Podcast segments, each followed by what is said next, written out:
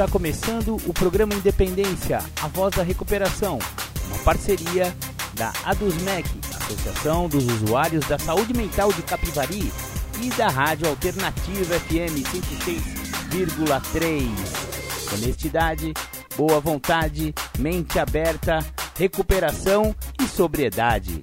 Com vocês, Marco Melo.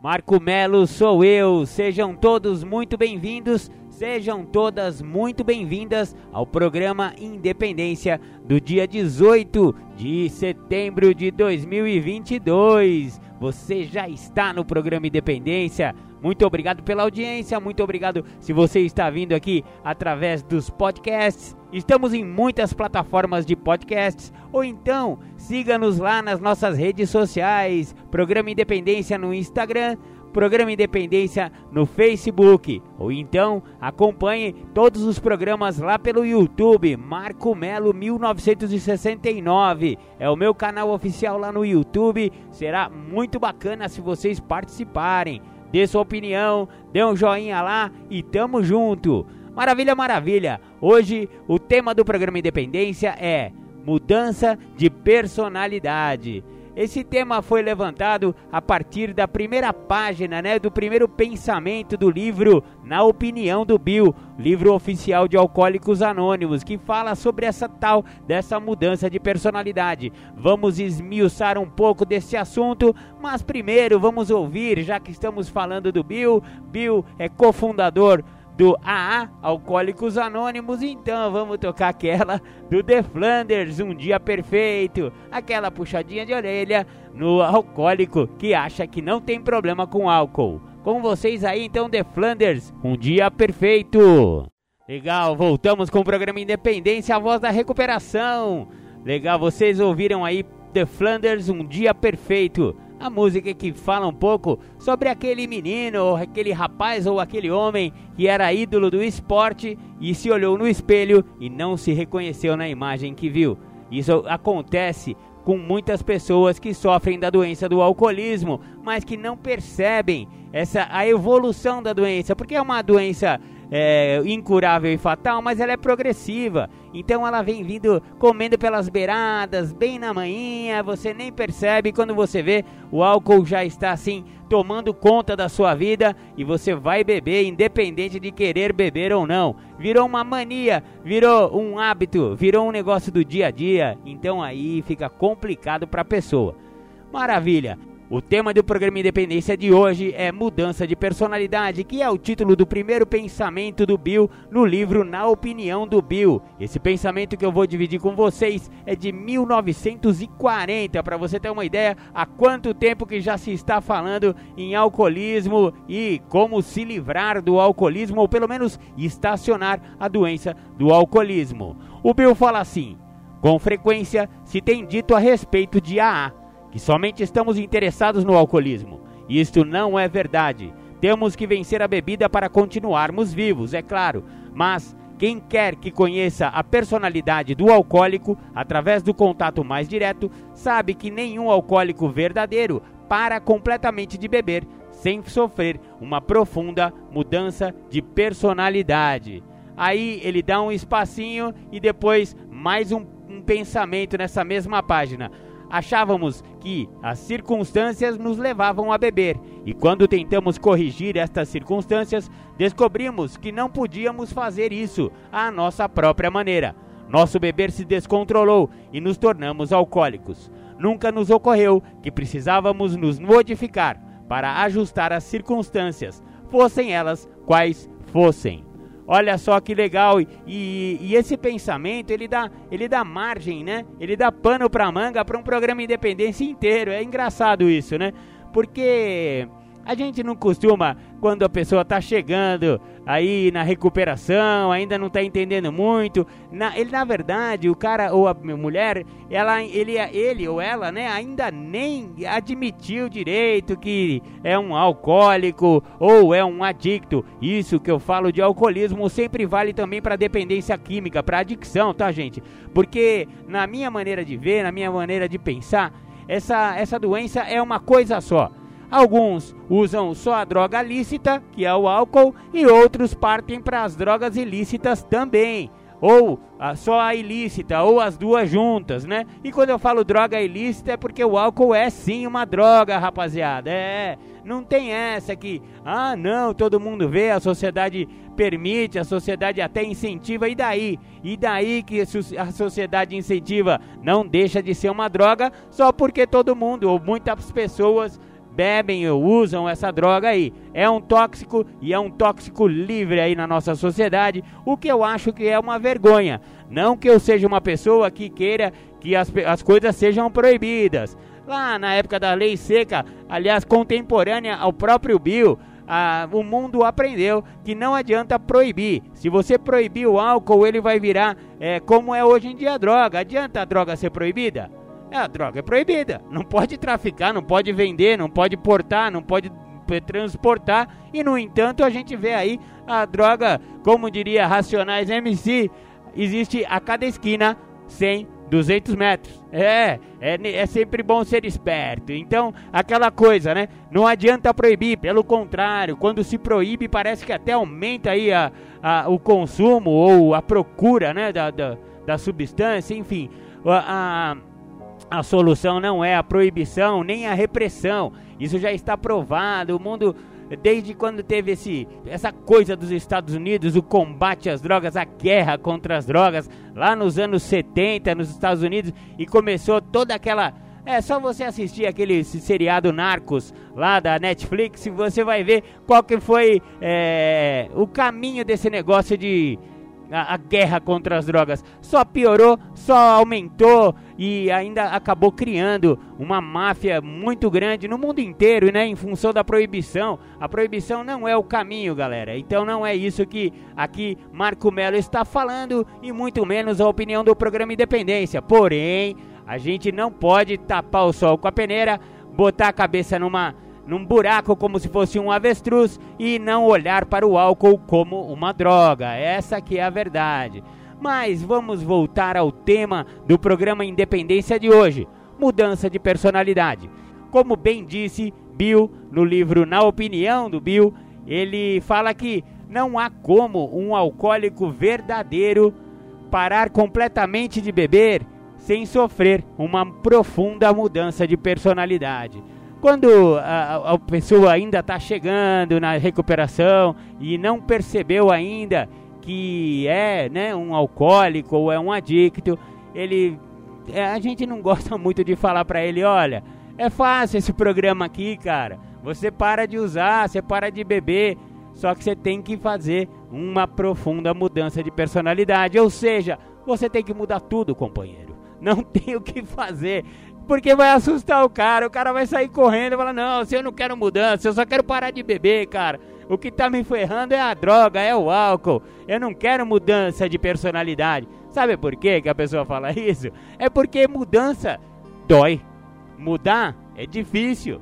Mudar dá trabalho. É, não tem jeito. É. Só que se você quiser ter uma vida boa, se você quiser melhorar a sua condição de vida, até os programas anônimos sugerem isso, né? Uma nova maneira de viver. E se você quiser encontrar uma nova maneira de viver, isso vale, claro, para o alcoolismo e para as drogas, mas isso vale para qualquer coisa.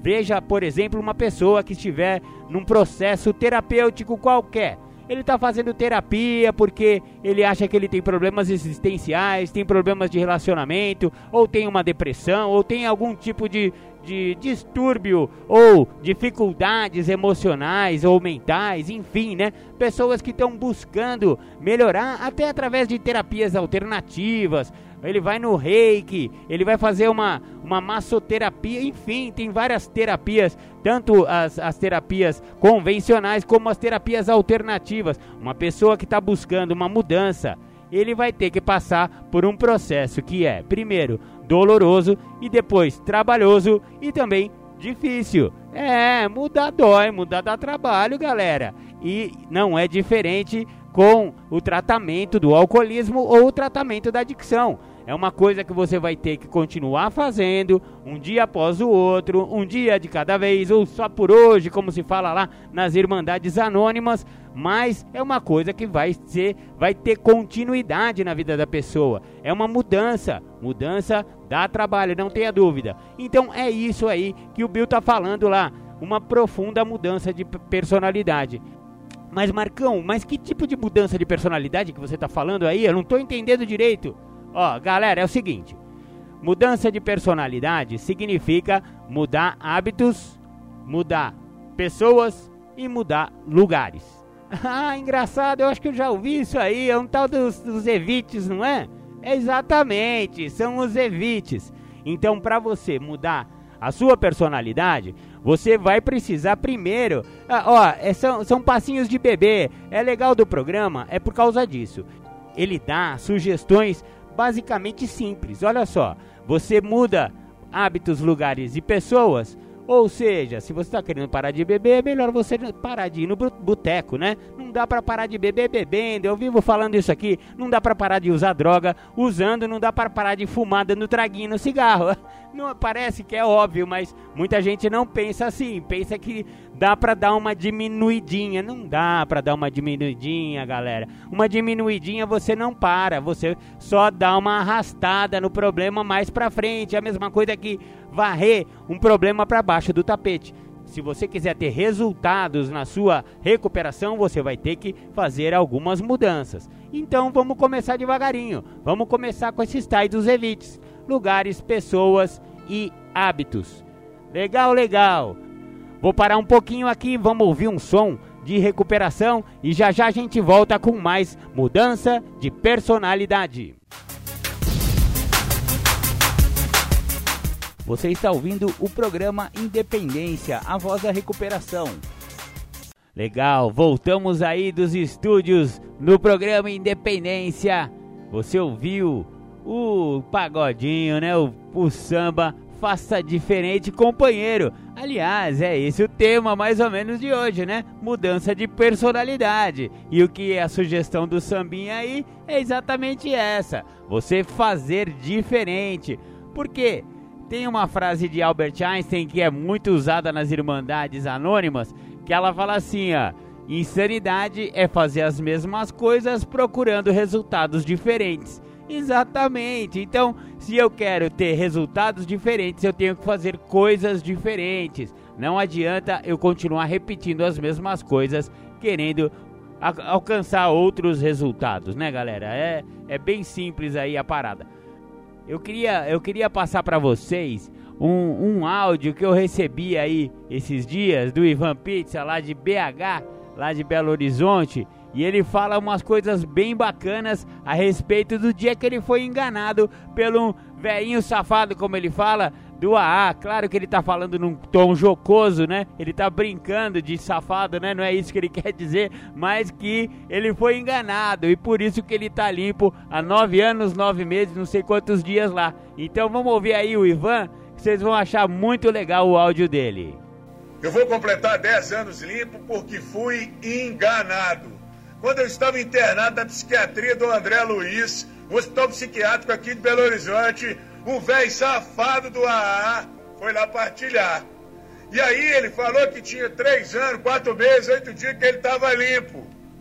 Eu falei, que é isso, doutor? Ficou maluco? Como é que eu vou ficar esse tempo todo limpo? Não dou conta não. Ele falou, beleza, tudo bem. Você dá conta de ficar sem beber hoje? Falei, hoje eu dou. Falou, você dá conta de ficar sem se drogar no dia de hoje? Falei, hoje eu dou conta. Ele falou, seus problemas terminaram-se. Você está com a vida resolvida. Falei, que é isso, meu irmão? Você ficou doido? Ele falou, não.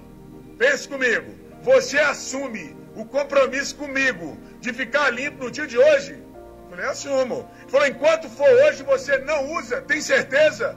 Falei, tem, isso eu dou conta. Ele falou, então, o dia que você acordar amanhã, viver o dia de amanhã, estiver no amanhã, praticar o amanhã, tá liberado você usar droga. Está liberado você encher a cara. Eu estou tentando acordar no dia de amanhã. Tem nove anos, nove meses, 27 dias e umas horas. Todo dia que eu acordo é hoje. de aquele velho safado, pilantra vagabundo, me fez prometer para ele enquanto eu viver o dia de hoje, eu não uso. De jeito nenhum, de jeito maneiro. Esse é o segredo. Enquanto for hoje, enquanto você viver o dia de hoje, não use, não se drogue, não fume, não jogue, não seja compulsivo e obsessivo, não faça mal para você mesmo, para você mesma. Se concentre nesse momento agora e a sua vida vai brilhar. Se eu conseguir, você também consegue. Só por hoje e para sempre. Meu nome é Ivan Pinto, sou terapeuta e comigo o papo é reto. Tamo junto. Eu achei, eu achei bem bacana essa fala do Ivan. Ele é bem contundente no jeito de falar e tal, né? Ele é agressivão, ele é... Mas, mano, ele, ele, ele solta o papo reto mesmo. Porque é bem isso, se você não usar no dia de hoje, você não usa nunca mais. Então, a partir do momento que você acordar e for hoje, hoje você não usa, porque 24 horas é possível. É difícil é amanhã. Amanhã é sempre complicado e ontem não dá para mudar, né? Então, vivendo o dia de hoje, é, esse é o segredo do só por hoje que os anônimos aí tanto falam. Muito legal, muito legal. Gostei, Ivanzão. Bacana, bacana seu, sua fala aí. É, você que está no programa Independência ouvindo pela Rádio Alternativa, fazemos um convite para você conhecer os podcasts do programa Independência. Exatamente. Você pode seguir o programa Independência nas redes sociais. Estamos no Instagram, programa.independência. Estamos também no YouTube, Marco Melo 1969 e estamos também no Facebook, Programa Independência. Procura os punhozinhos levantados falando não quero mais usar só no dia de hoje que você vai encontrar o Programa Independência nas redes sociais. E estamos nas plataformas de podcast Anchor, Spotify, Mixcloud, e o YouTube que eu acabei de falar. Ou então siga Marco Melo também lá no Insta, Marco AC Melo 69 ou então marco.melo.1969 lá no Facebook. Bacana, bacana. Vamos voltar aí ao tema do programa Independência de hoje, que é mudança de personalidade.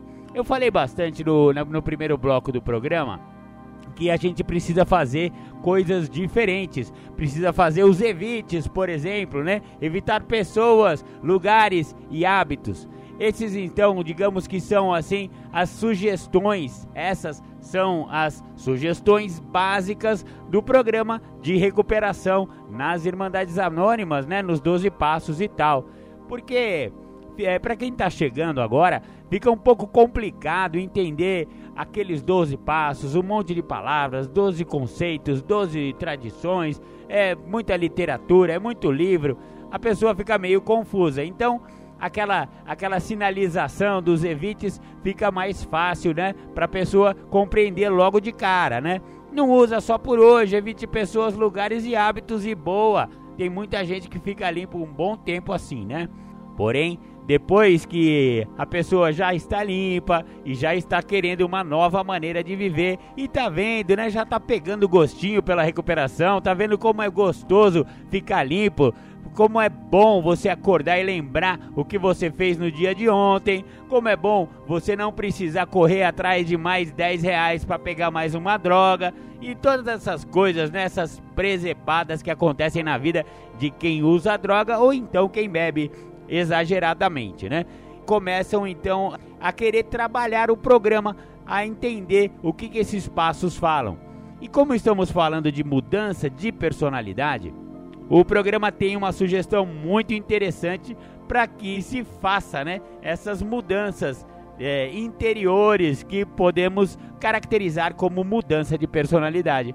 Como que acontece esse processo de mudança? Ó, quarto passo. Ah, lá vem Marcão falar de inventário pessoal. Não, esse aí é o inventário moral. O inventário pessoal é o décimo, que eu vou falar dele também. Mas o quarto passo, ele fala em inventariar-se, fazer um profundo e destemido inventário moral de si mesmo. Ah, mas lá vem você falando de novo esse negócio de eu ter que ir lá no passado e ficar remexendo coisas que são dolorosas e tal. Olha, gente, algumas coisas são dolorosas, mas não é essa a intenção do quarto passo. O quarto passo, ele serve para você tirar uma fotografia do seu interior. É, é exatamente isso.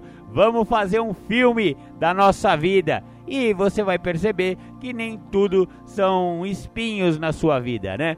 As, as pessoas são feitas de momentos bons, momentos ruins, de escolhas boas e escolhas ruins. E a gente vai ter que definir quais foram as escolhas boas e quais foram as escolhas ruins para a gente aprender com o nosso padrão de comportamento, com o nosso padrão de ações ao longo da nossa vida. A gente se parabeniza pelas coisas boas que a gente fez e a gente modifica as coisas ruins que levaram a escolhas equivocadas na nossa vida.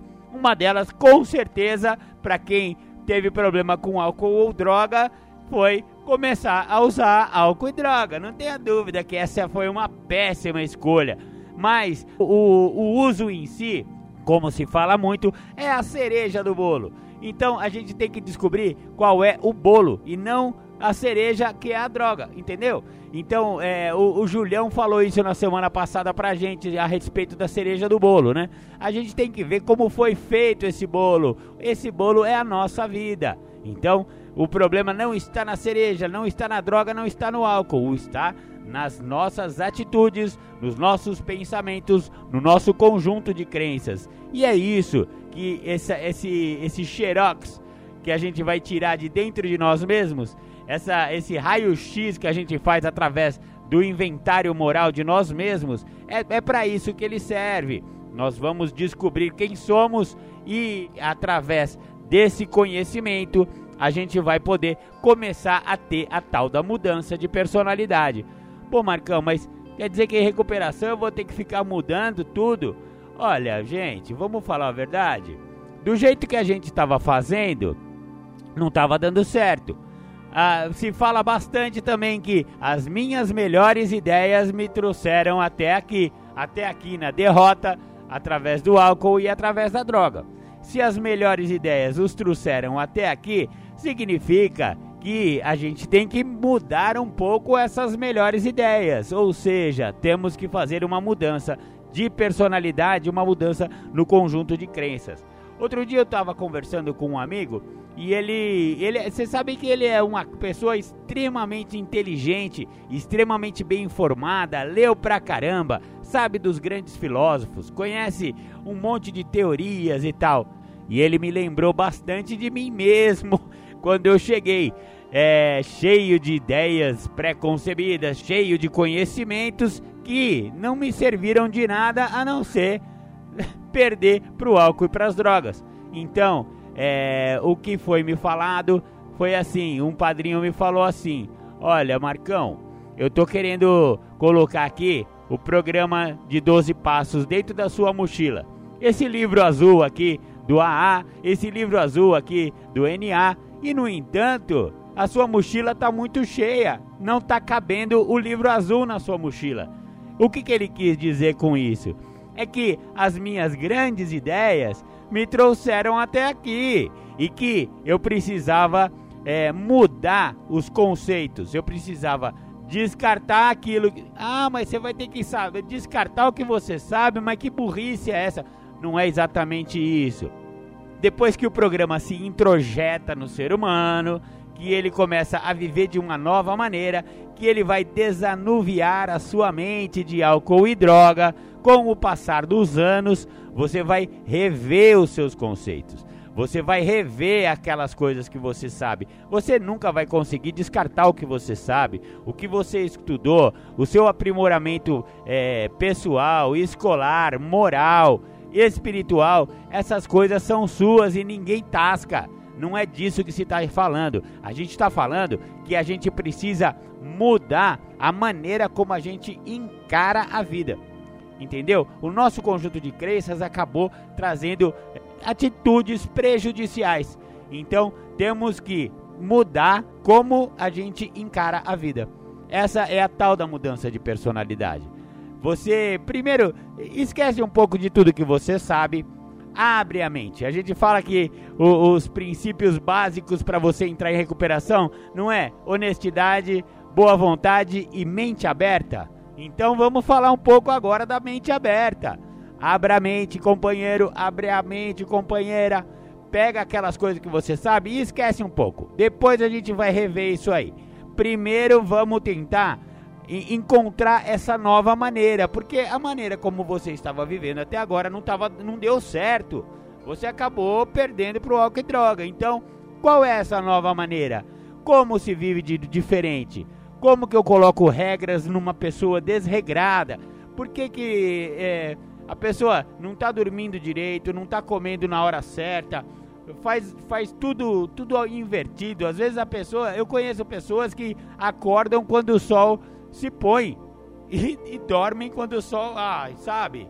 Então tem que mudar é, tudo. Na verdade, se você for ver, entrar em recuperação é mudar tudo. É parar de ser aquele cara que você era, porque que esse cara que você era foi usar droga. Vamos conhecer um novo eu, e esse eu vai ser um eu sóbrio, um eu que tá limpo. Entendeu? Então é por aí, mudança de personalidade.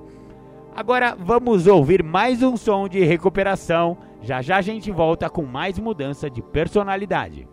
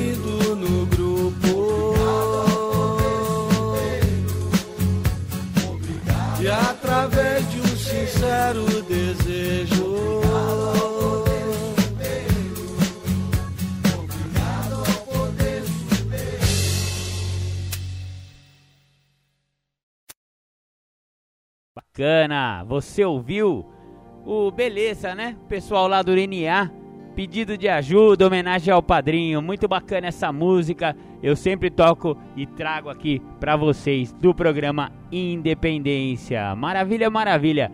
Agora, como estamos falando de mudança de personalidade, eu achei importante a gente saber como é a personalidade de um dependente químico ou um dependente alcoólico, que é mais ou menos a mesma coisa, porque o álcool também é um químico, né? Portanto, ele também é uma dependência química. Eu vou trazer para vocês o Fabrício Selbman. Ele é especialista em dependência química e o texto dele é muito interessante porque ele fala como funciona a mente de um dependente químico, para a gente entender melhor como funciona e o que precisa ser mudado. Olha só que interessante. Na progressão da doença da dependência, o dependente químico se volta para dentro, os outros sentem o afastamento emocional e reagem. Isso é o começo dos problemas com pessoas para o dependente químico. A ligação emocional do dependente químico é com um objeto ou acontecimento e não com pessoas. Eles manipulam as pessoas e as tratam como objetos e acham que não faz sentido os outros se ofenderem. A doença da dependência química é muito arrogante e egocêntrica. Para um dependente químico, a preocupação dos outros é um problema. As pessoas são consideradas bisbilhoteiras e a sua preocupação torna-se um obstáculo a ser ultrapassado.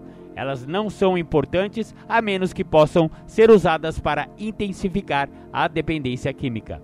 Os dependentes químicos sentem bem-estar na relação emocional com o álcool e outras drogas, ou com acontecimentos e sentimentos que causam prazer intenso e compulsivo, em vez de pessoas. É porque as drogas não fazem perguntas.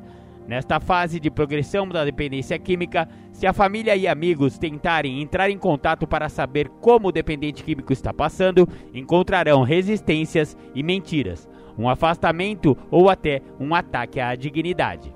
Os dependentes químicos desconfiam dos outros porque projetam em seus sistemas de crença e valores adictivos nas pessoas. As convicções de um dependente químico é que eles acreditam que todos são objetos e podem ser usados e que deve fazer aos outros antes que façam a eles. O mais triste disso é que na realidade o dependente químico é uma vítima. A doença da dependência química é um assalto contra as pessoas, mas não pense nisso como um sentido lógico. Constatar a realidade como resultado da dependência química é uma ameaça ao usar drogas. A raiva e a tensão que o dependente químico sente são projetadas contra os outros, eles próprios e o mundo inteiro. Como o dependente químico acaba vivendo sua vida em função das drogas, Alguns comportamentos, como irritabilidade e inquietação, são comuns. Além disso, são muitos os sintomas que podem se manifestar, como depressão, ansiedade, perda de vínculos com pessoas consideradas importantes ou mania de perseguição e acabam fazendo parte do cotidiano da pessoa e a fazendo perder o controle de sua vida, necessitando assim de ajuda. Como funciona a mente de um dependente químico? Às vezes é difícil saber, como funciona a mente de um dependente químico, pois ele já não é mais o mesmo, devido às alterações que ocorreram em sua mente e comportamentos. Como as drogas acabam tomando conta de grande parte de sua vida, ele exige muito dos outros e até dele mesmo. Por isso, ele tende a acumular emoções e sentimentos, em sua grande maioria negativos, o que pode o tornar ansioso. As drogas representam uma fonte de prazer temporário que o faz correr atrás dela como um ciclo contínuo.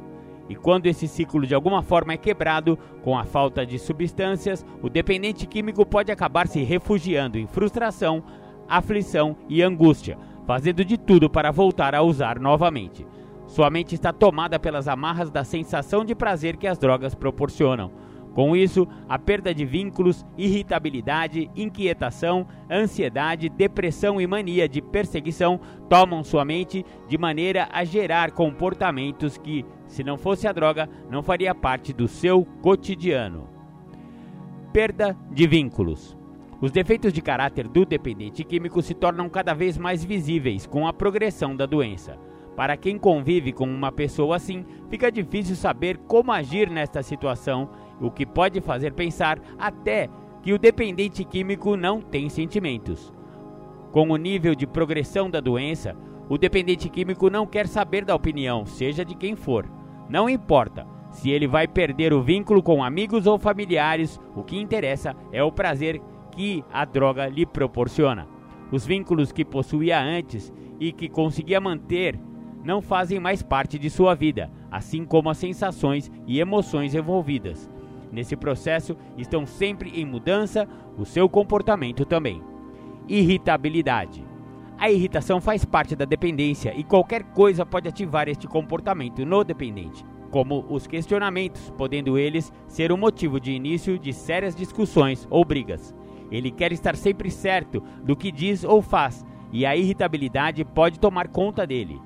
Ela também pode ocorrer devido aos sintomas que as drogas proporcionam ao seu organismo, e se comportar assim fica evidente que faz parte de como funciona a sua mente. Inquietação a inquietação toma conta e faz parte do dependente. A fissura pela droga, além de modificar as funções cerebrais, é capaz de alterar a forma progressiva do modo como ele pensa.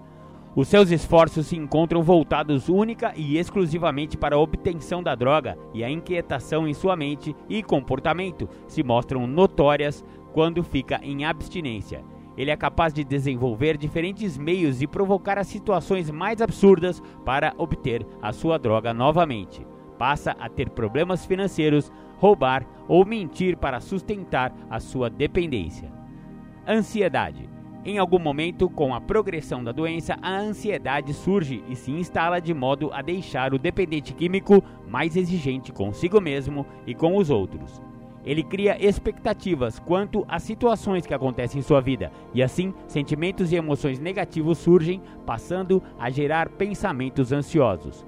É comum ver que a tristeza e a aflição surgem devido à abstinência da droga, e com isso a ansiedade também cresce e a busca pela droga se torna incessante e recorrer a ela novamente pode dar início a um ciclo que parece não ter fim. Depressão como as substâncias psicoativas alteram as funções cerebrais, o dependente químico pode ficar com depressão profunda. Quando ocorre o consumo de drogas, as alterações das funções químicas cerebrais diminuem a produção de neurotransmissores ligados à sensação de bem-estar, o que acaba gerando depressão. Pensamentos pessimistas, falta de motivação para executar atividades que antes tinha interesse, não vê sentido na vida, falta de energia e tristeza, e em, e em seus níveis mais avançados, ideação suicida e angústia profunda podem tomar a mente do dependente químico o fazendo ficar deprimido. Mania de perseguição. A dependência química é capaz de gerar alterações psíquicas significativas, pois os efeitos das drogas modificam as funções e capacidades neurais, e a intensidade destas dependem do organismo da pessoa, da gravidade da dependência, tempo de uso e frequência. Com isso, a mania de perseguição surge, o que pode agravar ainda mais o quadro do dependente químico. Surtos podem acontecer, podendo ele ficar violento, trancar portas e janelas, ouvir vozes, ter delírios ou alucinações. Todos esses são alguns sinais de que algo está errado e ele manifestar pensamentos e mania de perseguição. Como os outros reagem em relação ao dependente químico? Muitas vezes fica difícil saber como funciona a mente de um dependente químico. Os amigos e a família querem compreender o que acontece com o dependente químico que gostam profundamente. Tentam compreender e acompanhar as mudanças e acabam pondo um rótulo que, na verdade, está rotulando é a presença da, do da doença da dependência química. O dependente químico é classificado como irresponsável, perturbado, tenso, louco, estranho ou fraco. Se soubessem qual a verdadeira raiz do problema, o dependente químico seria classificado de forma mais exata, que refletisse o que está acontecendo é a doença da dependência química. Com frequência, escutamos os rótulos sobre o dependente. Eis uma lista de alguns dos rótulos que as famílias usam: é um preguiçoso, é um irresponsável. A única coisa que sabe fazer é comprar, comprar, comprar. Não faz mais nada senão trabalhar, trabalhar, trabalhar realmente bebe demais. Só pense em sexo. Já não se pode mais confiar nele. Quando a rotulação começa, é sinal que a doença progrediu o suficiente para que os outros se protejam da dependência química. As pessoas sentem que o dependente químico não se importa com os outros, irão se proteger e se afastando ou tentando controlá-lo.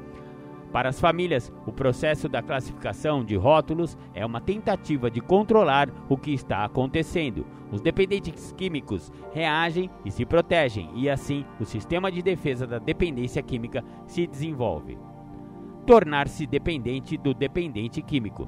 Na continuidade do processo da dependência química, o dependente precisa aprender a se desviar da preocupação dos outros. Um dos perigos da classificação é a família se adaptar à nova pessoa depois de rotular. Há necessidade em relação ao dependente químico na família, que se torna dependente de ter perto e começa a servir como um propósito vital. A família pode não gostar do dependente químico, mas ele faz parte. Há um dilema. Odeiam o dependente químico, mas têm amor ao eu dele. Os membros têm consciência que lidam com uma doença à medida que a dependência química progride no seio da família. Pouco a pouco se adaptam a ela. As pessoas percebem que o dependente químico pode ser um ótimo bode expiatório e o odeiam. Se alguém da família se sente atacado, usado e abusado pelo dependente químico, vai querer se vingar. Assim, os membros da família ficam enredados na mesma luta em que o dependente químico e o seu eu se encontram presos. A família pergunta: como eu vou conseguir que o dependente haja de forma responsável e me trate com respeito? A família tenta, mas falha, porque um dependente químico não respeita. A família sente-se envergonhada e culpa a si mesmo, exatamente do mesmo processo que o dependente químico. Enquanto lutam, todos tentam resolver a situação, mas não conseguem. Sentem-se cada vez pior, desistem e envergonham-se. Tentam levar o dependente químico a compreender e agir com respeito. O ritual começa a se fixar dentro da família. Muito bacana. É, esse então foi o especialista em dependência química Fabrício Selbman. Ele é diretor de um grupo de clínicas de recuperação e esse texto é muito bacana do grupo recanto.com.br. Se vocês quiserem lerem ele na íntegra, ele tá lá na internet, vocês podem consultar. Beleza. Você vê que ele, ele traçou assim, né? Uma, um, um perfil psicológico, um perfil comportamental a respeito do dependente químico. Mas é, à luz do programa de recuperação dos 12 passos e um pouco mais profundamente, olhando-se para a, a dependência química, a gente sabe que a droga é só a cerejinha do bolo, né, galera? Então, é, os especialistas eles pre, é, se preocupam muito com a cereja e muito menos com o bolo. Então, eles atribuem a droga todos, é, toda a culpa, todo o problema tá na droga. E se tirar a droga, acaba com aquele problema, porque o problema do cara é a droga. Mas galera, vamos falar sério. A gente já tá há algum tempo trabalhando aqui é, a respeito de dependência química e eu acho que os nossos ouvintes já sabem que não é bem assim que funciona a dependência química. A droga é só o resultado final de todo um estado da doença. É uma doença que já acompanha a pessoa há muito mais tempo, há quem diga que já tenha nascido com ela. Só que quando coloca o componente droga, só é o final da história, entendeu? É só o resultado. Então, o que se tem que tratar não é o uso da droga. O uso da droga, obviamente, é imprescindível que exista a abstinência total. A gente falou sobre isso no programa passado.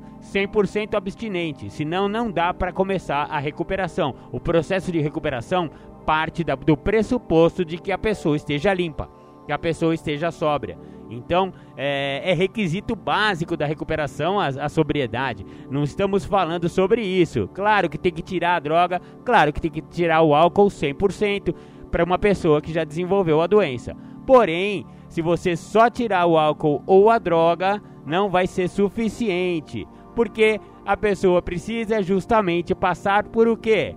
Uma profunda mudança de personalidade, que é o tema que estamos tratando hoje aqui, exatamente. Não basta tirar a substância, tem que passar por uma mudança de personalidade. E uma outra ferramenta importante para essa mudança de personalidade é a prática diária do décimo passo. Ah, lá vem Marcão falar de inventário de novo. É, sinto muito. O programa é cheio de inventários porque o inventário é uma maneira de autoconhecimento, é uma maneira de se enxergar. O décimo passo ele fala que continuamos fazendo inventário pessoal e quando estávamos errados nós o admitíamos prontamente. O que quer dizer isso? Quer dizer que todo dia eu vou rever o meu dia. Terminou o meu dia, eu já tô de noite em casa, não sei o que Pega o seu caderninho, pega a sua caneta, bique e começa a escrever sobre o seu dia. Ah, mas é uma tarefa árdua? Não, não é uma tarefa árdua. Você vai gastar 10 minutinhos do, da sua noite antes de, de, de, se recolher e você vai analisar o seu dia. O que, que você fez durante o dia? Você machucou alguém? Você ofendeu alguém? Você foi assertivo ou você não foi assertivo? O que, que você fez de errado? Você admitiu que fez errado? Você pediu perdão ou então fez alguma reparação pelo que você fez de errado? Se não fez, por quê? É, são perguntinhas simples. E também, o que, que você fez de certo? Parabéns, bata palma para você, para os acertos e corrigir os erros. É assim que o processo de recuperação funciona e o processo de mudança de personalidade, porque se eu tiver olhando para padrões de comportamento que se repetem, obviamente eu não vou querer que os padrões negativos se repitam. Então eu vou começar a modificar esses padrões. Modificar padrões, modificar repetições significa mudança de personalidade e é isso que o programa Independência tratou hoje. Muito legal, muito legal. Eu queria agradecer aí os ouvidos atentos de todos os nossos amigos e amigas que estiveram conosco no programa Independência de hoje. Eu vou ficando por aqui e agora no segundo bloco, depois dos nossos intervalos, teremos Júlio César com as suas temáticas de sempre. Bacana, bacana. Fiquem com Deus. Até domingo que vem. Um grande beijo, um grande abraço. Tchau, tchau. Eu vou falar de passo, vou falar do programa, mas eu quero falar sobre algo que eu estou a trabalhar na minha história de tratamento, de recuperação, que é a ideia a qual eu me apropriei, que é o caminho que o programa de recuperação me proporcionou. O caminho me foi dado, mas o caminho nunca foi meu, o caminho é do programa. E neste caminho a qual eu vou caminhar, eu tenho que entender o sentido a qual o passo no caminho está me proporcionando. Porque senão eu não vou me apropriar deste sentido. O primeiro passo do programa de 12 passos de narcóticos anônimos ou alcoólicos anônimos me traz uma oportunidade para com que eu aceite o que eu vou ter que admitir. E aceitar o que eu vou ter que admitir me confronta bastante, porque é o seguinte: eu sou uma pessoa que sou portador de uma doença que trabalha na minha maneira de pensar, me faz agir de uma maneira que eu não gostaria de estar agindo e me transforma num ser a qual ele se torna excluso de perto dos outros. As pessoas conseguem perceber através das minhas ações que eu me torno uma pessoa não grata para estar com elas.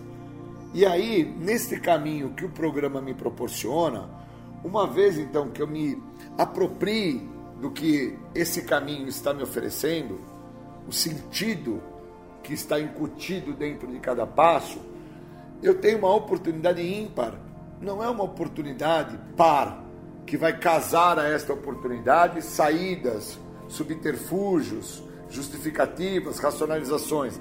É uma oportunidade ímpar. Eu só tenho uma é da admissão. Então eu não posso ficar a querer aceitar que tal pessoa ou tal situação compactuou-se com a minha ideia. Eu preciso de bate pronto, dentro do que o primeiro passo me proporciona, admitir. Realmente eu perdi o controle da minha vida, minha vida se tornou ingovernável, incontrolável. Sou uma pessoa que tenho problemas maiores, e esses problemas maiores se deram porque eu me apropriei através do sentido da doença em buscar, em satisfazer, em realizar todas as minhas vontades e as minhas egocentricidades. Então eu sou um ser que se eu me atentar ao caminho a qual está sendo me dado através do que o programa está me oferecendo e me apropriar do sentido deste caminho, eu vou poder conseguir aceitar e admitir, eu vou poder, dentro do que o segundo passo, terceiro, quarto, cada passo do programa tem a me proporcionar, encontrar uma saída para aquilo que eu sou. Então eu começo a entender que aonde eu me encontrava, que eu entendia que eu era algo lá, aí eu chego ao programa entendendo que aquilo que eu estava sendo lá eu não sabia, e aí uma vez que ao chegar no programa eu reconheço que aquilo que eu estava sendo lá, eu não sabia o que eu estava sendo, agora eu posso vir a tentar ser algo. E para com que eu consiga ser algo, eu preciso então me apropriar do que o programa está me oferecendo. Então o programa me oferece para que eu me aproprie da ideia de que eu tenho que admitir, da ideia que eu tenho que aceitar, da ideia que eu tenho que entregar. O programa me oferece condições para com que eu me aproprie daquilo que está funcionando para outras pessoas e que pode vir a funcionar para mim também. Então, quando eu me dou a devida atenção sobre o que é permitir ao Júlio se apropriar do que o programa está a oferecer, eu começo a entender que por muito tempo eu fiquei com a ideia que o programa era para que o Júlio não usasse droga e agora, apropriando-se do que o programa está a me direcionar, eu entendo que o programa é para que eu não volte. E para não voltar, eu vou ter que admitir que eu tenho problemas, eu vou ter que aceitar esses problemas, eu vou ter que estar lúcido, em sanidade, eu vou ter que ser uma pessoa a qual eu reconheça a minha perda de senso de limite, como fala na literatura do programa dos anônimos, através do guia para trabalhar os passos. Eu vou ter que ter uma compreensão sobre o que é vontade ou necessidade, o que me cabe a entender sobre o que é vontade, o que é necessidade. Então, quando eu vou me dando a devida atenção sobre aquilo que eu tenho que vir a me apropriar no sentido do que o programa tem a me oferecer, eu vou entendendo que hoje eu me vejo dentro da ideia do programa no sentido de admite, Júlio, que você tem problemas? Sim, admito. Admite que os seus problemas são muito maiores do que o uso de álcool e de drogas? Sim, também admito. Você aceita que você hoje, com 25 anos sem uso de álcool e drogas, você tem dificuldade para lidar com os seus problemas? Eu não aceito. Por causa que eu acredito muitas das vezes que a questão do uso do álcool e da droga ainda é muito pior do que os meus problemas e eu não entendo que o que me leva a ter problemas maiores que seria estar a fazer uso de álcool e de drogas são os problemas a quais eu não aceito. Porque o tempo foi se passando, a minha história neste caminho que não me pertence, que não é meu, porque o caminho me foi dado, mas o caminho não é meu, e o programa me esclarece que esse caminho não é meu. Eu estou a trilhar um caminho aonde, de uma certa maneira, o que me vai ser dado através do programa, condições de admissão, de aceitação, condições de entrega, condições de reparação, condições de autopercepção, autoconhecimento, só vai ter sentido se houver um fator de aquisição da minha pessoa. Eu tenho que adquirir isso.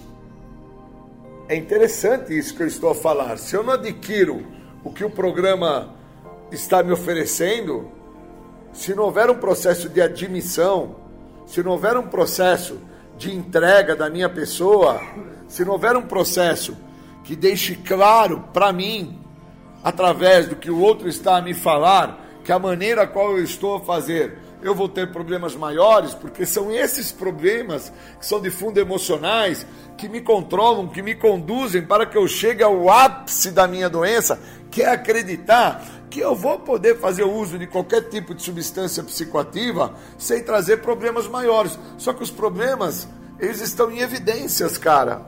Eu tenho problemas maiores do que o uso de álcool e de droga.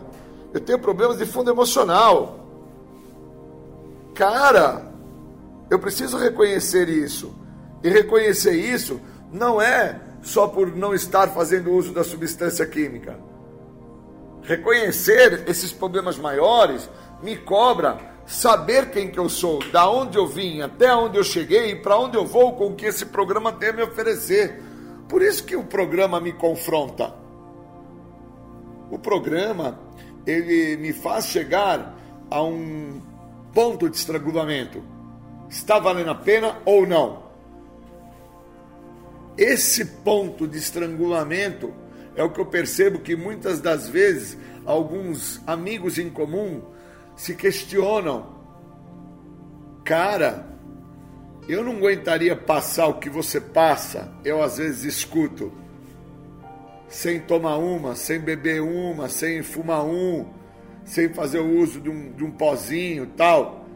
E eu respondo a essas pessoas que os fatores a qual me fazem passar é, é aqueles a quais eu adquiri através do programa, que são as questões de admissão, de aceitação, de entrega, são os pontos é, de, superior, de superação em relação ao que o programa me oferece, que o programa não me oferece superar-me na ideia do uso de álcool e de droga. O programa me oferece me superar em relação à minha maneira de pensar sobre o uso de álcool e droga. Eu tenho que me superar sobre essa ideia de que todas as dificuldades que de certa forma eu por muitas vezes não passei ou, ou eu tenho que passar, o uso do químico tinha que estar junto. Não. Eu tenho que interpretar os problemas. Eu preciso entender ao que se refere o que eu escolho para a minha história pessoal de vida. O viver em comunhão com o próximo, o estar dentro do mesmo espaço físico que o próximo, o, o estado em relação ao meu bem-estar que eu estou a causar para mim ou não, dentro de questões muito simples, que envolvem questões de higiene, de alimentação, de autoestima, de autoconhecimento, de percepção de quem que eu sou naquele momento que eu me faço presente. Ou eu adquiro, através do que o programa me oferece, o sentido que o programa está tentando me dar, dentro de um caminho que não é meu, ou então os problemas maiores, que são estes a quais eu hoje identifico que são muito piores do que o meu uso de álcool e droga. Porque o meu uso de álcool e droga foi uma forma até chula que eu encontrei, porque eu poderia ter encontrado outros caminhos para lidar com as dificuldades que se apresentavam, mas quando eu encontro o químico, eu encontrei uma sensação, eu encontrei algo que ao fazer o uso me deu algo, me trouxe algo que eu achei muito legal. Então eu não entendia que todas as vezes que eu estava tendo algum tipo de problema que era de fundo emocional, com a minha mulher, com a minha namorada, no meu trabalho, com o meu empregador, o que é que eu fazia? Eu pegava e usava uma droga, eu bebia, eu cheirava pó, eu fumava crack, eu fumava maconha, e eu preciso entender justamente é isso. Eu preciso compreender é isso, que os problemas se apresentam independente de eu estar usando droga ou não, e que quando eu estava na adicção ativa, a maneira que eu tinha encontrado para lidar com as minhas dificuldades foi através daquela sensação que eu encontrei daquele produto que eu usei. E hoje que eu não tenho mais o uso desse produto há 25 anos, como que eu estou a lidar com as dificuldades que se apresentam? Cara, eu adquiri através da vivência do programa uma oportunidade ímpar de admitir e de aceitar eu adquiri uma possibilidade ímpar de reconhecer a perda do meu senso de limite em algumas situações. Eu adquiri essa aquisição desse sentido do programa é o que me dá a condição hoje de estar na, da maneira que eu me encontro, lúcido, ciente de quem eu sou, entendendo o que, que o programa tem a me oferecer, que é muito mais do que parar de usar droga. É uma possibilidade de passar pelas dificuldades, pelos problemas, pelos confrontos, sem ter que fazer o uso de nenhuma substância química. Porque o uso da substância química, ele, com o decorrer do processo, ele não me trouxe ganhos, ele me trouxe perdas. E as perdas que ele me trouxe, por muitas vezes, são realmente irreparáveis, são consequências de um comportamento abusivo que eu não tinha me dado conta que iria se tornar abusivo, por causa que eu também não sabia que a doença tinha duas vertentes, compulsão e obsessão. Eu não tinha essa sacada, eu só vim ter essa sacada quando é me dado um caminho, que esse caminho não é meu, é o caminho do programa, e eu acabo adquirindo nesse caminho uma possibilidade de admissão e de aceitação. E aí dentro desse caminho eu consigo compreender quem que eu sou, aonde que eu me encontrava, até onde que eu cheguei e para onde que eu vou agora, traçando aí um novo caminho através do programa. Por isso que entrar em recuperação não é quando eu entro porta dentro do programa. Eu preciso muito mais. É um processo de, de maior compreensão. Eu preciso entender o que, que esse programa tem a me oferecer. Porque senão eu fico dentro do superficial que é acreditar que porque eu não estou a usar álcool e droga, eu já estou em recuperação. Queria agradecer. Você está ouvindo o programa Independência, a voz da recuperação. Vamos fazer o, a nossa fala para as pessoas que estão nos assistindo essas que chegaram ao programa e precisam da gente.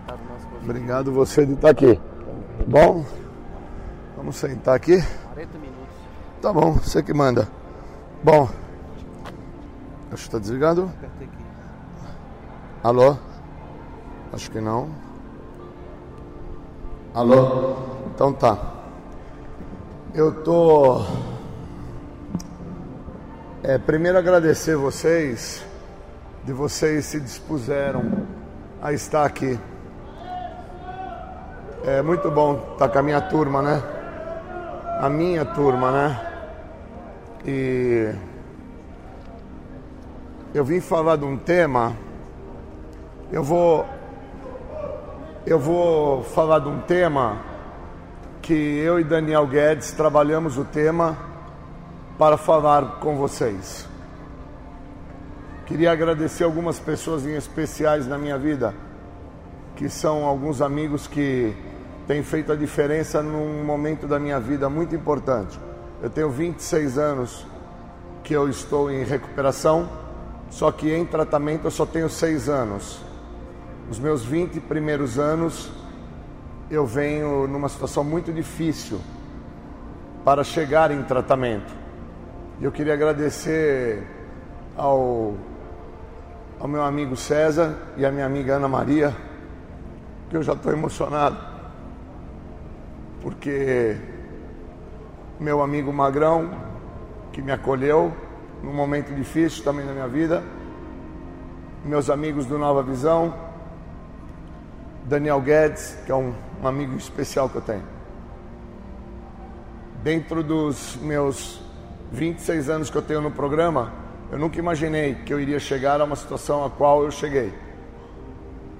É, com 20 anos, sem fazer uso de substância química, eu tento o suicídio. E agora eu venho é, tendo alguns incômodos emocionais que ficam me solicitando a ideia de que é, como, como está tudo muito complicado em sua vida, seria melhor você morrer. Se você entrasse em óbito, você não teria que passar o que você está passando, porque envolve todo um contexto de ordem psíquica. Quando eu chego ao programa, para que vocês entendam o que é o tema desta convenção.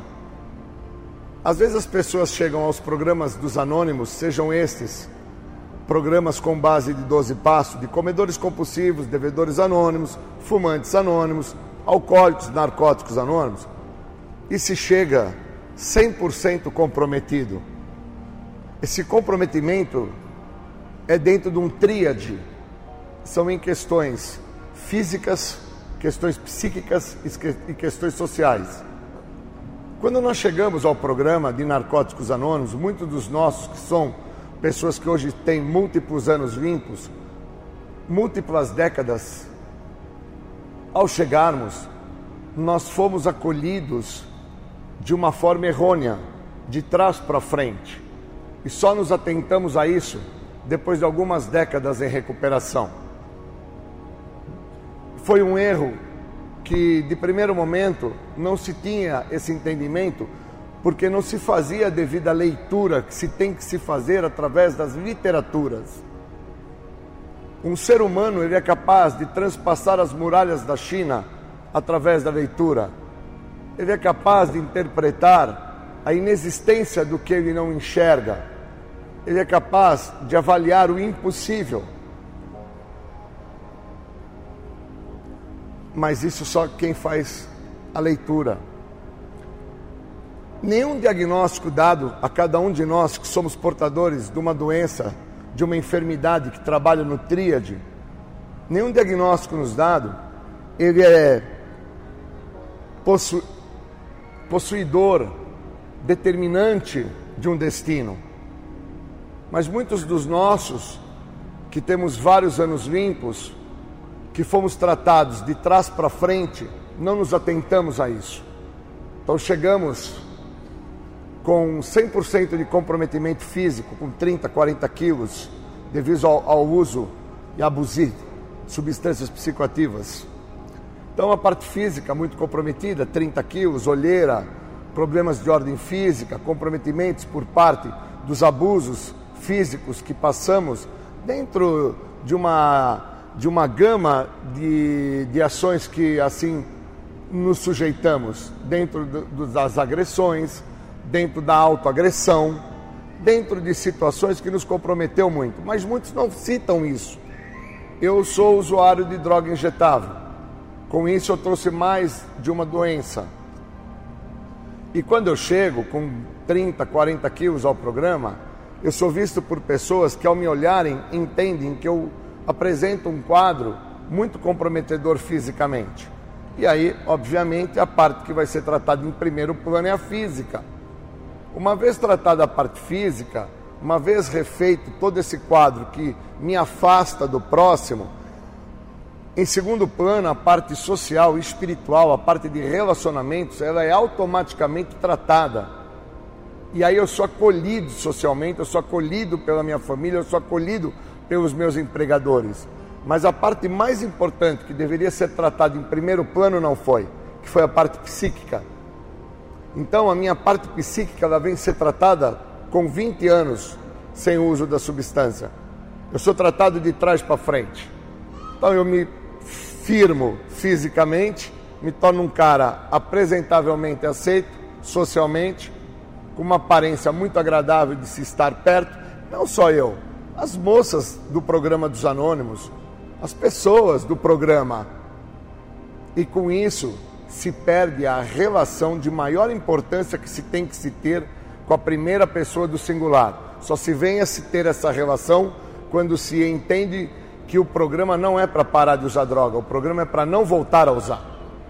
Esse programa ele não foi desenvolvido para parar. Esse programa é para a pessoa não voltar a usar. Porque quando ela entra em contato com quem ela é, ela entende quem ela está sendo, quem ela está sendo, ela consegue ter tratado a parte psíquica, uma relação em relação ao que o fazia a fazer o uso, ela detém isto e quando ela detém isso, ela entra em tratamento. Só que isso eu levei 20 anos para entender, porque eu fiquei por 20 anos aqui dentro, dentro de um processo chamado autoapadrinhamento, pouco falado pelos antigos, poucos pouco falado pelos veteranos aqui dentro. Os veteranos, quando me receberam, me trouxeram uma mensagem do tipo: agora você não faz mais uso, você pode tudo e não pode. Esse não é um programa de ganho, é um programa de perda. Tem que se perder a maneira de agir, tem que se perder a forma de se ser, tem que se perder aquilo que se acredita que se é para que se possa entender que aquilo não estava sendo positivo para si. Por isso que o diagnóstico não define o destino. Nenhum diagnóstico define destino. Uma pessoa ela não é maratonista. Eu sou da turma do corre nada pedala. Tá. E aí eu sou do corre nada pedala. E as pessoas falam assim para mim, Julião, como é que é fazer uma maratona? Ao completar a linha de chegada, você já é um maratonista? Não. Para se tornar um maratonista, precisa-se de determinação, respeito próprio, empenho, disciplina. Sem isso, não se chega ao final dos 42 e 200 metros.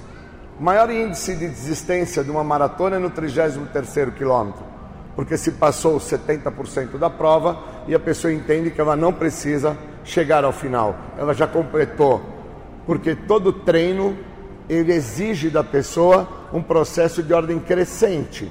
E dentro desse processo de ordem crescente, ele começa correndo 5 quilômetros, 10 quilômetros, 15 quilômetros, 18 quilômetros, faz treinos longos de 20, 25, 27 quilômetros, até a hora que ele atinge processos de 30, 32 quilômetros e ele está pronto para findar no, na prova-alvo os 42 quilômetros de 200 metros. E o programa de recuperação é igual. Uma pessoa não chega ao processo de recuperação porque ela parou de usar droga. O membro não é membro só porque ele entrou porta dentro. Então o tema, quando fala se tornar parte, ele exige um processo chamado pertencimento. Ninguém se torna parte do programa sem um estado de pertencimento. Preciso pertencer ao que o programa oferece. O programa oferece um estado de elucidação. Eu preciso estar lúcido para com que eu entenda o que o programa oferece. Por isso que muitos dos nossos, alguns até veteranos com mais de duas décadas de tratamento, depois de um determinado tempo, se ausentam do programa e, como fala no 11 passo, saem flutuando porta fora, como numa nuvem de fervor, encontram é, uma falsa gratificação, um falso encanto, que é as questões de casou, se formou, comprou uma casa, ganhou um carro, fez filhinho e eu não tenho mais a doença. E esse mesmo encontra-se dentro do alto engano a qual a doença só se fundamenta a partir de cinco anos de recuperação. É a partir do quinto ano, sétimo ano, oitavo ano que o auto-engano estabelece um padrão. Antes disso, ele não estabelece. E eu sou assim. Foi com 20 anos, dentro de um estado de loucura, eu chego ao ápice para o suicídio, com 50 anos de idade, após comemorar meu aniversário Hoje tenho 55 anos e eu sofro um acidente muito sério. Acidente esse que me impossibilita de andar por meses, me estabelece uma relação com uma cama, fralda e pessoas a me ajudarem para com que eu pudesse comer, urinar, evacuar, tomar banho. E ali pôde-se entender, algumas pessoas que me acompanharam, que eu não tinha tratamento porque o que estava em pauta era minha exigência, minha imposição, meu domínio, minha falta de percepção que eu não controlava situações, que eu me encontrava na necessidade da aceitação da ajuda do outro. Tornar-se parte, mais uma vez, precisa de um estado de pertencimento. Eu preciso pertencer ao acidente que eu tive, para que eu entenda a necessidade dos médicos, eu preciso pertencer à situação que se apresenta na minha vida para com que eu consiga me transformar.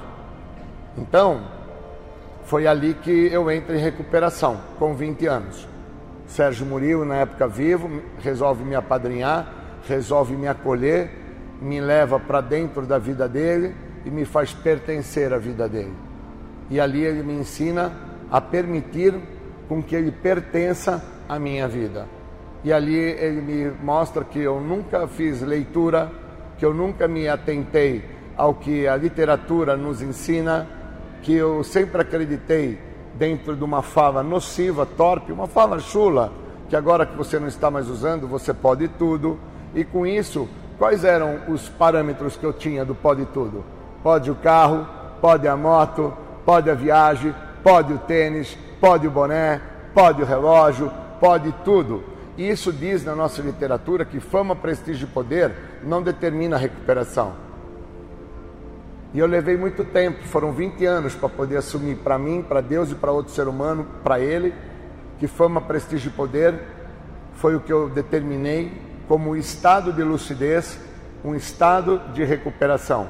E me faltava um estado de pertencimento ao que o programa oferece. Por isso, tornar-se parte é como o maratonista. Ele pode comprar o tênis que ele quiser. E o adicto pode comprar a literatura que ele quiser em cima da mesa.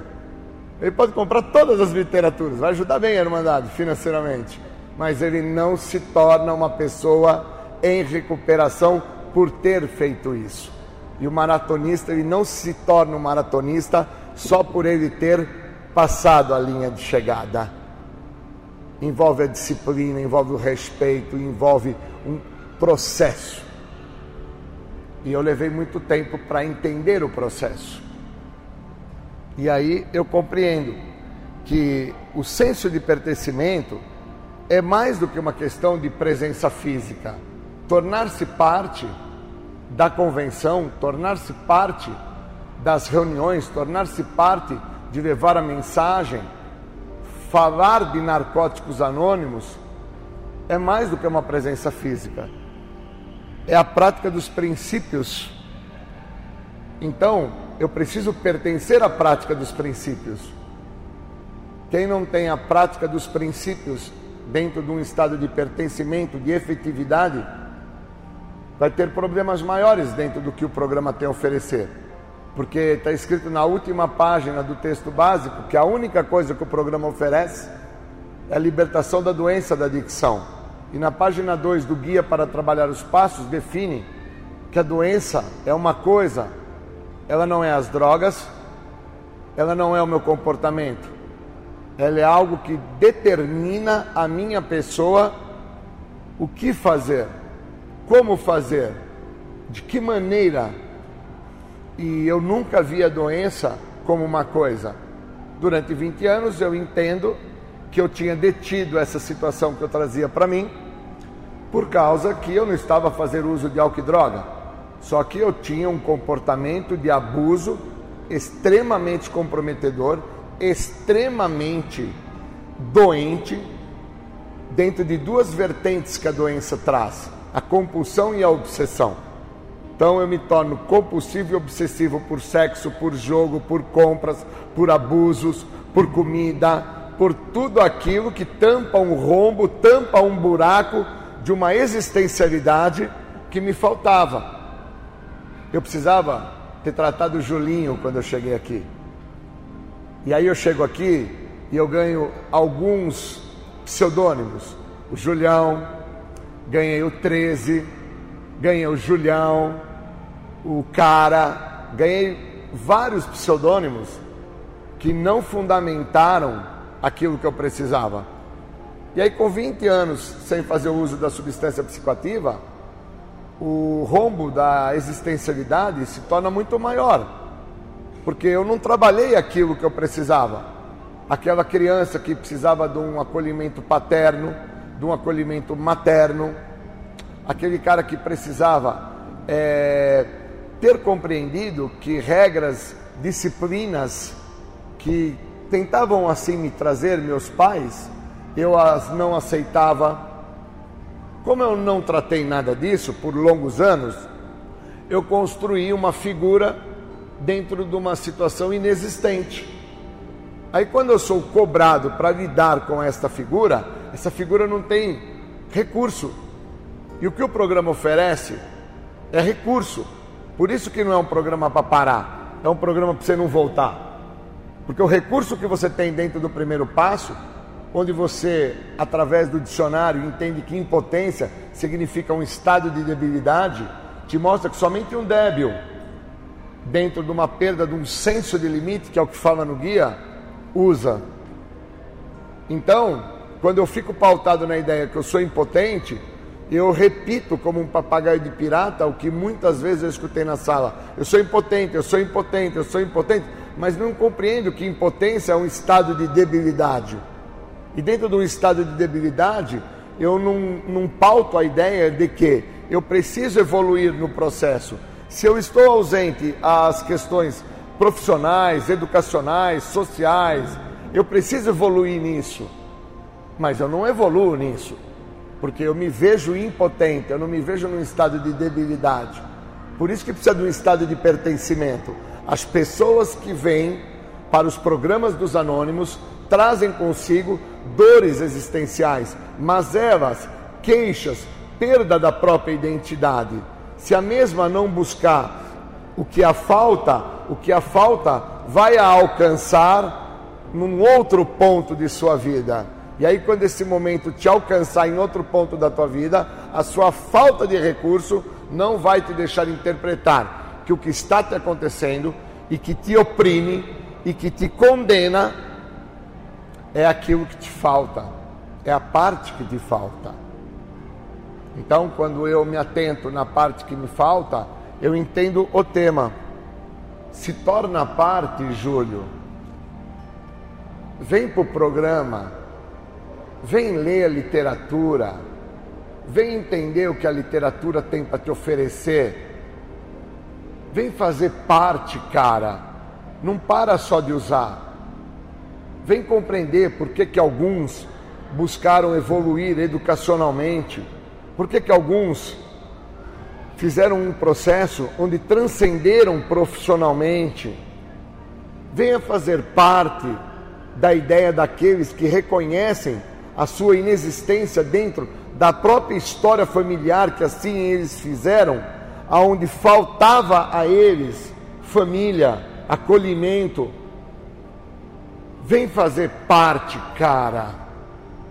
E aí eu sou confrontado, porque eu envelheci e ao envelhecer fica tudo mais difícil.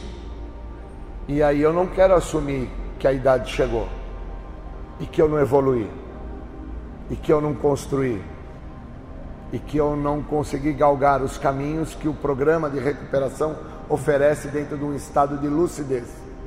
Não de uma condição sem químico, um estado de lucidez, um reconhecimento da parte que me falta. Onde está Julinho, cara? O medo que me consome. Onde está? Onde está Julinho? Julinho se encontra hoje lá na casa do Roquinho, onde já não tem mais Dona Zumira, onde não tem mais o Armandinho, onde perdeu o Armando, que era o meu Ayrton Senna, meu irmão, o câncer assim o levou, aonde é, o Alzheimer levou a mamãe, Dona Zumira, e agora eu só tenho o Roquinho. E onde está o Julinho? Em pânico de se ver sozinho. Então Deus está sendo tão bom para mim que me deu magrão num momento difícil, onde ele me acolheu, me levou para perto e falou: Eu sou o Chiquinho. Eu falei: É? Ele falou: Sou, cara. Eu falei: Eu, Julinho. Ele falou: Então vamos tratar nós dois, cara. Vamos nos tratar. E aí, Deus também me deu Ana Maria e César, que tem me carregado no colo, e tem me mostrado que eu podia ter feito diferente e não fiz. Porque um estado de egocentricidade, um estado de fama, prestígio e poder me acolheu antes do programa. E esse estado de fama, prestígio e poder que me acolheu antes não me deixou me tratar. Então eu tratei de algumas pessoas, eu ajudei outras, eu direcionei outras aqui dentro, e com isso eu não olhei para a pessoa mais importante do universo, a primeira pessoa do singular, o eu. Quando eu olho para mim, quando eu estou nadando sozinho, após quilômetros nadando, quando eu saio para correr com os meus amigos, estou a quilômetros de corrida, quando eu estou a pedalar sozinho por longos pedais, aí eu olho para mim. E ali eu reconheço aquele garoto que, quando era jovem, ele tentou fazer judô, jiu-jitsu, karatê, capoeira, kung fu, tentou o inglês, o francês, o alemão, tentou o Senai, tentou inúmeros outros caminhos e nunca conseguiu completar nada, porque eu sempre fui o senhor matrícula. Me matriculei em todos esses cursos e nunca consegui completar nada. E agora, aos 55 anos, eu me vejo na necessidade de terminar o curso superior, de formar minha família. E de ser um cara melhor.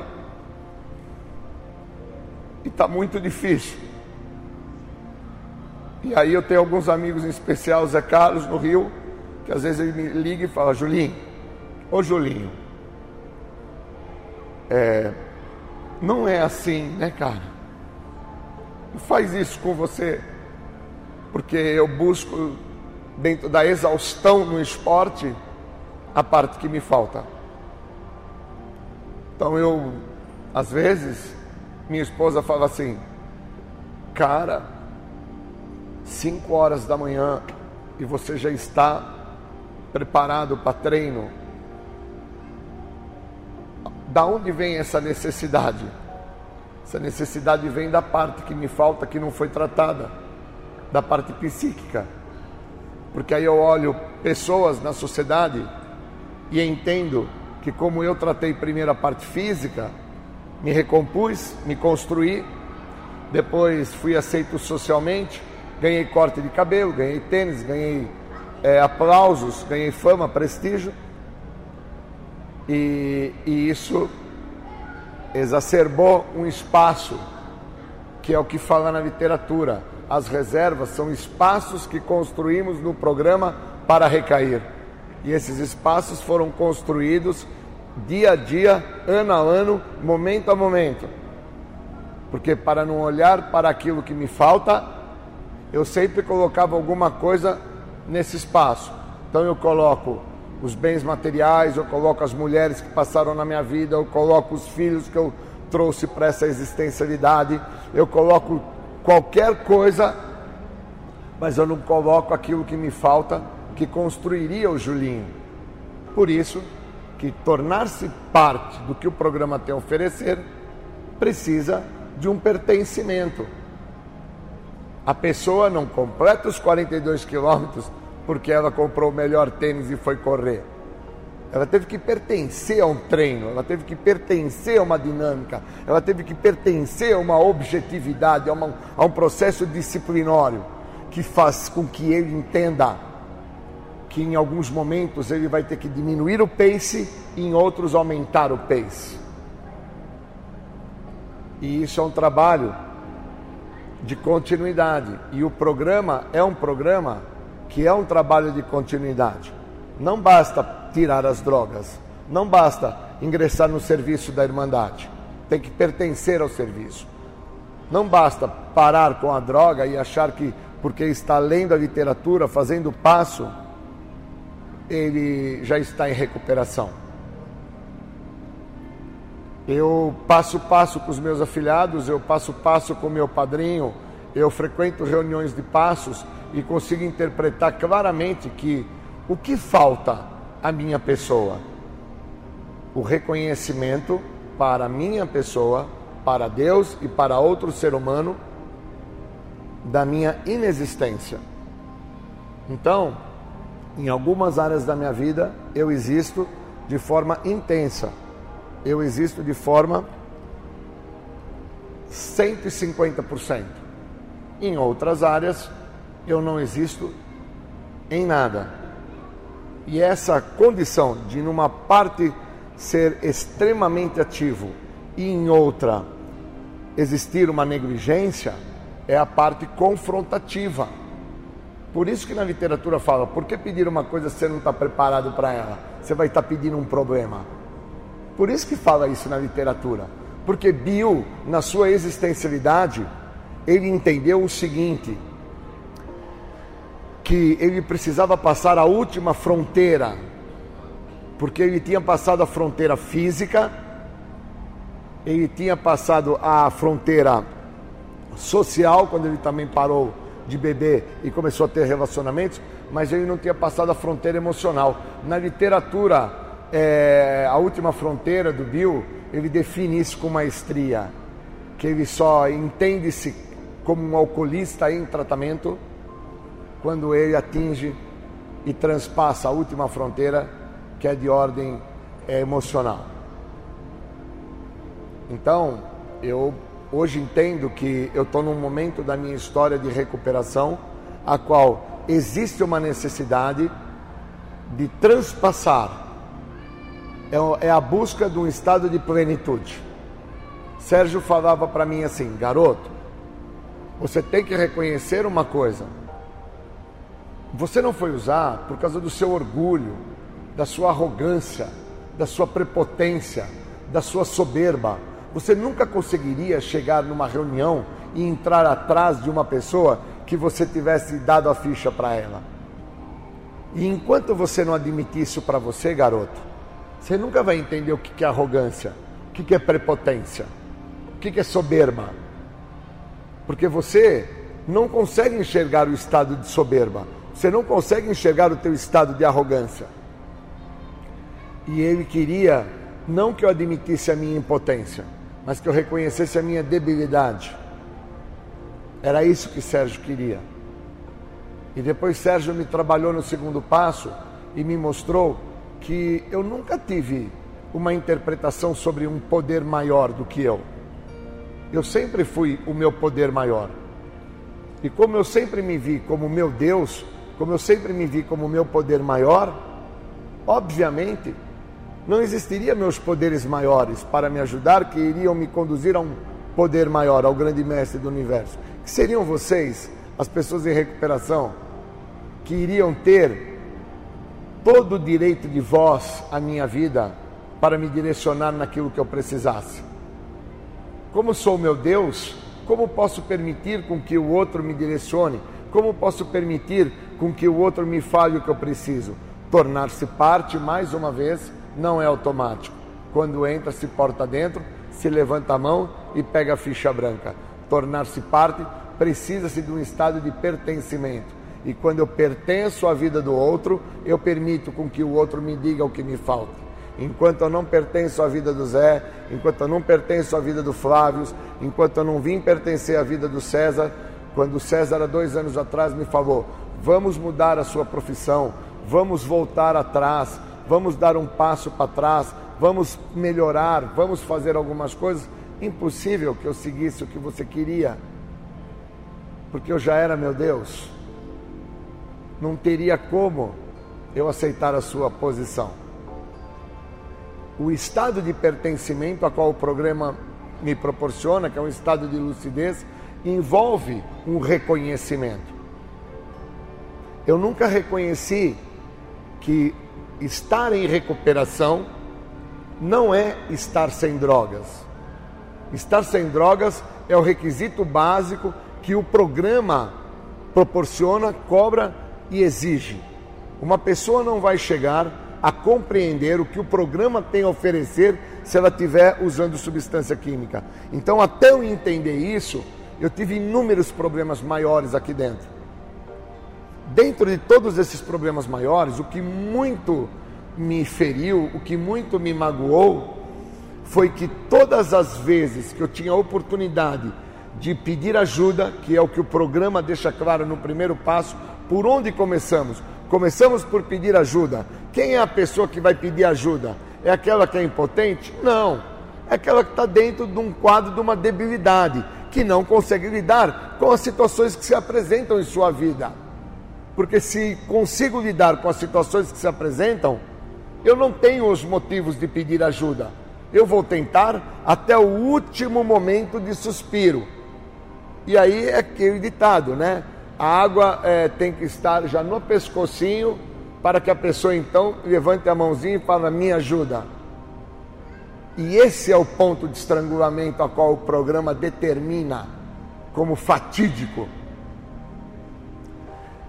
a egocentricidade, o abuso, o falso estado de graça, o encantamento pela possibilidade de, por não estar usando álcool e droga, ter arrumado um bom emprego, uma condição socioeconômica, um bem-estar físico, uma falsa realização de ordem financeira ou amorosa.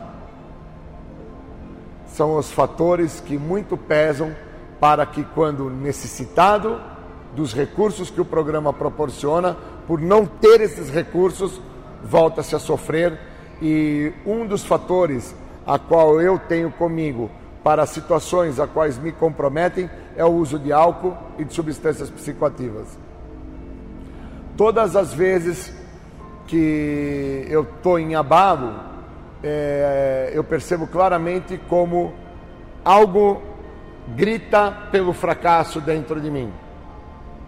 E aí, outro dia eu estava num shopping com a Tata e passei em frente a uma loja da Copenhagen, parei, olhei para a moça e falei assim: Você teria aqueles bombom com licores?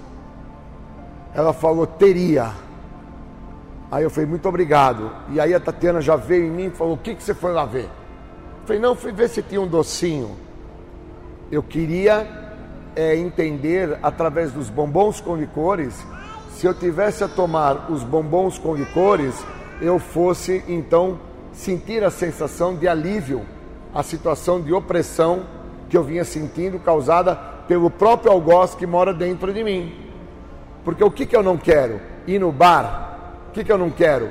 Ir na favela? O que, que eu não quero? Ser visto como uma pessoa que teve um problema maior por parte de uma substância psicoativa.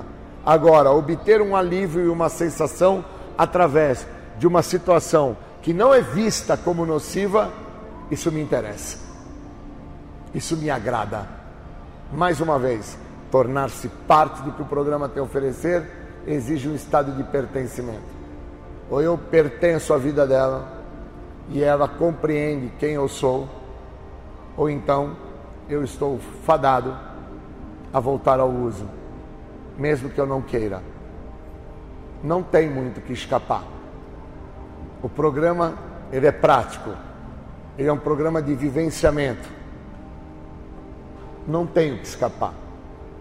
Pode levar 20 anos, 30 anos, 40 anos. E a experiência nos mostra que muitos veteranos com mais de 20 voltam a usar.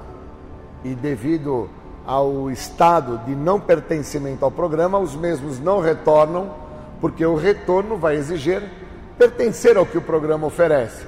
E o programa oferece a ideia da admissão. Como é voltar para o programa com 20, 25 anos, voltar ao uso e ter que admitir perante a Deus, a Ele e a outro ser humano um estado de demência, um estado de debilidade, um estado de não pertencimento ao que o programa ofereceu para ele, que é o que fala na literatura do texto básico. A única coisa que o programa oferece, a libertação da doença e não parar de usar droga. E que a doença não é as drogas, a doença não é o comportamento. A doença é uma coisa onde trabalha num tríade na minha maneira de pensar, na minha forma de agir, no meu jeito de ser. Então eu venho para o programa 26 anos atrás, fico os 20 primeiros anos dentro de um alto engano construído com a ideia que agora que eu estou sem usar eu posso fazer qualquer coisa, trago inúmeros infortúnios para a minha existencialidade. Todas essas dores, mazelas e angústias se apresentam somente agora, aos 26, aos 26 anos, e nesse momento que se apresenta, eu não tenho os recursos necessários que o programa me oferece para com que eu lide com sabedoria. Mas eu sou um cara que tenho um, uma bênção, deve ser.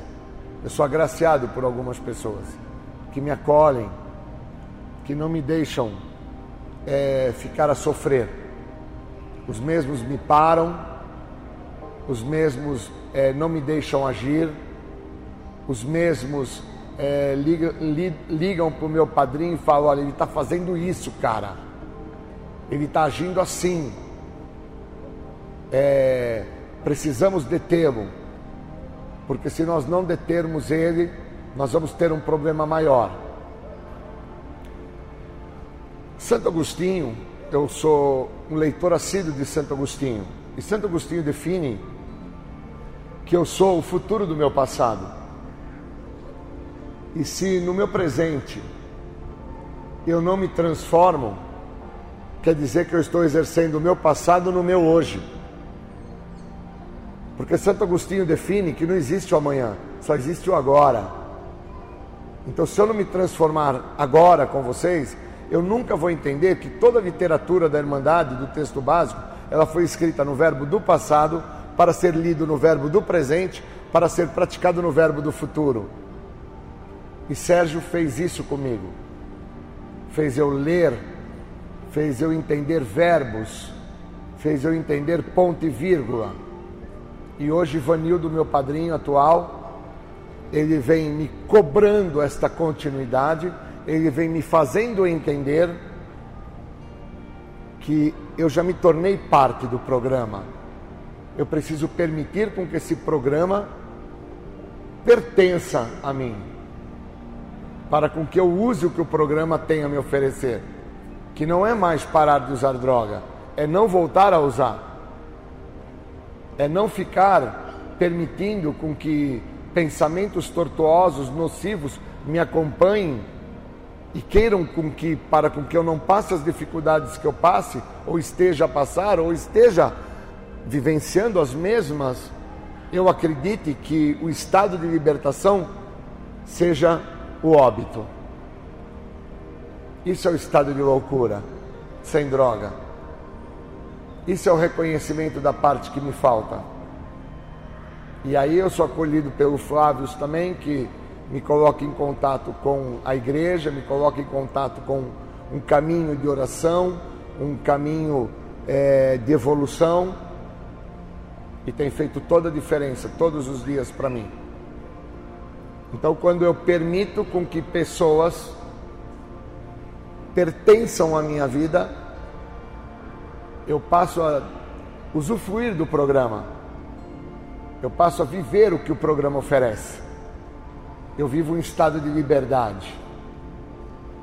O segredo que tanto me escapou, eu sempre quis ser liberto, poder ser feliz, poder rir, poder olhar para minha filha e falar que realmente a amo, poder olhar para os meus amigos e falar: vocês são as pessoas mais importantes da minha vida poder permitir com que cada um de vocês façam parte, tornem-se parte. Mas isso está dentro da literatura, na parte mais importante do programa. Na parte mais importante. É a parte mais linda de toda a literatura. Está na página 135 a outros adictos. Em síntese, quer dizer, no todo. Todas as vezes que eu estou no todo, a síntese do todo se apresenta. A credibilidade. Eu sabia quem vocês eram, simplesmente iguais a mim, que vocês pararam de usar e encontraram uma nova maneira de viver vocês não se importavam com o que eu tinha ou com o que eu deixava de ter. Nas leituras do começo das reuniões, eu ouvia que não importava o que ou quanto eu tinha usado. Muitos iguais a mim sentiram-se gratos por descobrir também que faziam parte. Sabíamos então que sofríamos bastante, mas queríamos ser aceitos, e acabei que eu também fui. Os adictos que eu conheci quando eu comecei a ir às reuniões fizeram com que eu me sentisse muito bem-vindo. Eles me ofereceram os seus números de telefone e eles me encorajaram para com que eu ligasse ou pedisse ajuda a eles a qualquer hora. Mas o que eu encontrei de mais importante foi a identificação. Pessoas, membros que usaram como a minha pessoa eles partilhavam as suas experiências e como ficaram limpos. Os membros que sabiam exatamente o quanto eu me sentia isolado e sozinho. Parecia perceber, era instintivo, que eu precisava somente de um simples e amoroso abraço. Era como se todo o grupo soubesse exatamente do que, que eu precisava, sem que eu tivesse que pedir. O programa, ele não é para ter mais nada do que isso. É só o abraço. Não preciso de mais nada. Eu não preciso de mais nada. Essa é a parte que me falta. Essa é a parte que me faltou na minha parte paterna. Essa é a parte que me faltou na minha parte materna. Essa é a parte que me faltou e que me trouxe até vocês. Só o abraço. Queria agradecer a vocês pelo abraço que eu venho recebendo de vocês. Pelos meus amigos em comuns, Claudião, Zé Carlos, Flavião, Ana Maria e, e César, Tata, aqueles que eu acompanho desde jovenzinho, que quando me encontraram aqui, primeira coisa que fizeram foi me abraçar. Não me perguntaram nada. Nada, cara o Lu, o meu irmãozinho ali, só me abraçaram e falaram: Porra, cara, que bom, Everton, que bom, Júlio, que bom, porque vem me acompanhando. Aí hoje o Marcelo e o meu irmão, o Bagaí, o papagaio, me pegaram para treinar e ouviram como é que eu me encontrava. E eles falaram: Nós vamos até o fim juntos. Vambora, cara. Vambora. E eu agradeci, abracei eles. E entendi que é o seguinte: eu não preciso de mais nada. Eu já estou pronto para entrar em tratamento. É daqui, como o Claudião fala, para cima agora. Né, César? Né, Ana? É daqui agora para cima. Espero que vocês possam entender que não é automático entrar em tratamento, mas vocês têm que vivenciar um processo de pertencialidade. Precisa se pertencer ao programa. Obrigado, valeu. Valeu. Valeu. Obrigado.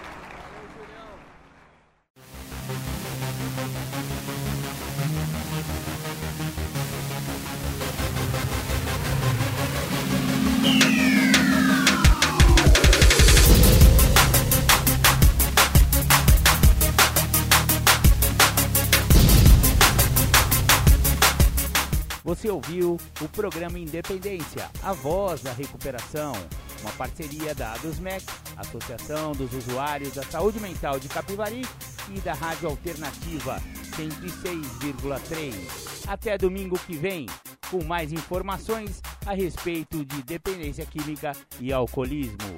Obrigado, até mais!